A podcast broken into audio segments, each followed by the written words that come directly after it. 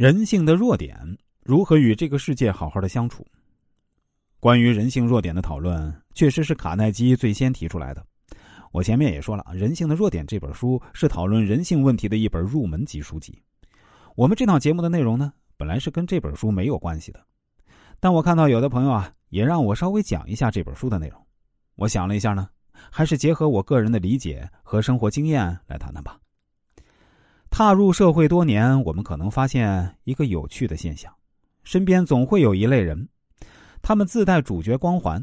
无论遇到何种困境，总能从容应对，扳回局面；还有一类人，却显得命运坎坷，生活、职场经常一地鸡毛，倒霉的事儿总会不期而遇。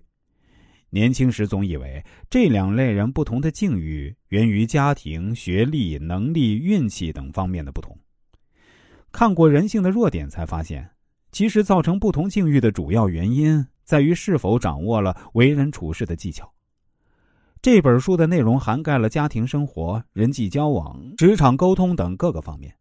因为其中所展示的观点实用且案例生动，目前呢已被译成了五十八种语言，累计总销售量达到了九千余万册，广受几代人的认可。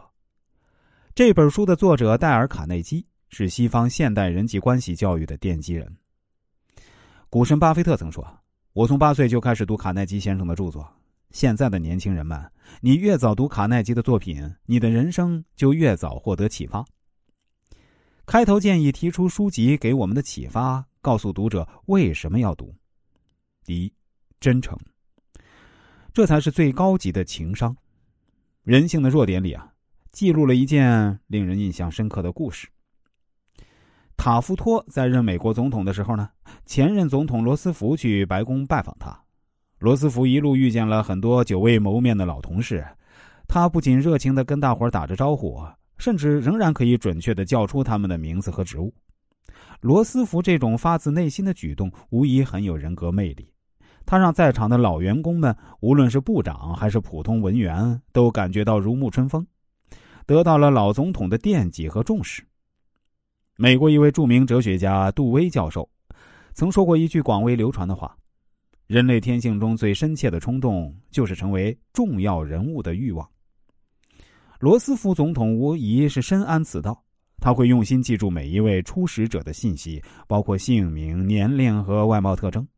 甚至还愿意花时间去了解其兴趣爱好，以至于第二次相见时呢，就能让对方觉得他是相处了很久的朋友。